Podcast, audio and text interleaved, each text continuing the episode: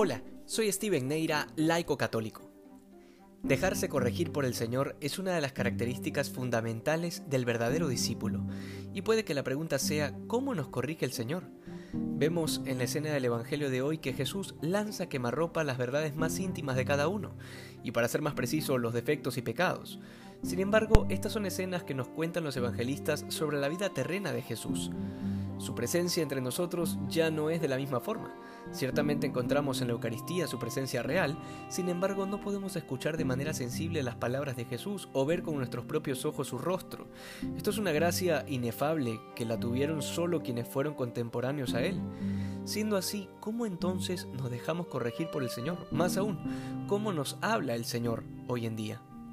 Pues bueno, la respuesta es múltiple porque son múltiples las formas en que se da la presencia de Dios en el mundo. Ya lo dijimos, la presencia real y substancial la encontramos en la Eucaristía, en el pan consagrado, sea durante la misa o cuando se lo expone en la custodia para ser adorado por toda la iglesia. Este es un primer momento en que Dios habla, pero hay que entender que Dios habla en el silencio, que si tenemos el corazón y la cabeza llenos de bulla, difícilmente lograremos escuchar su voz en nuestro interior. Sin embargo, si abrimos el corazón ante este misterio, nos exponemos a las mociones del Espíritu Santo que irán marcando el camino que Dios quiere que sigamos. Luego tenemos las Sagradas Escrituras, que es el lugar privilegiado de encuentro con el Señor.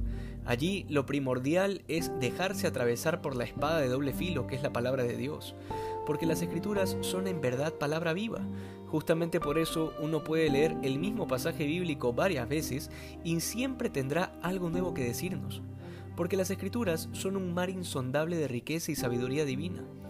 Finalmente el Señor nos habla a través de los acontecimientos y las personas, permitiendo un sufrimiento u ocasionando una alegría, sea cual sea la situación. Nada se escapa de la voluntad de Dios, es decir, no hay nada en el acontecer de nuestras vidas que esté desprovisto de un sentido, de un sentido divino. Volviendo entonces al contexto del Evangelio de hoy, es fundamental que logremos identificar estas correcciones de Dios en nuestra vida.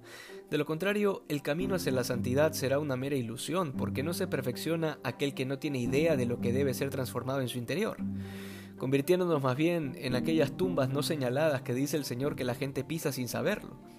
Esas tumbas no señaladas implican nuestra falta de conocimiento personal, nuestra crisis de identidad cuando falta la verdad de Dios en nuestra vida, porque solo a partir de Cristo el conocimiento personal es verdadero.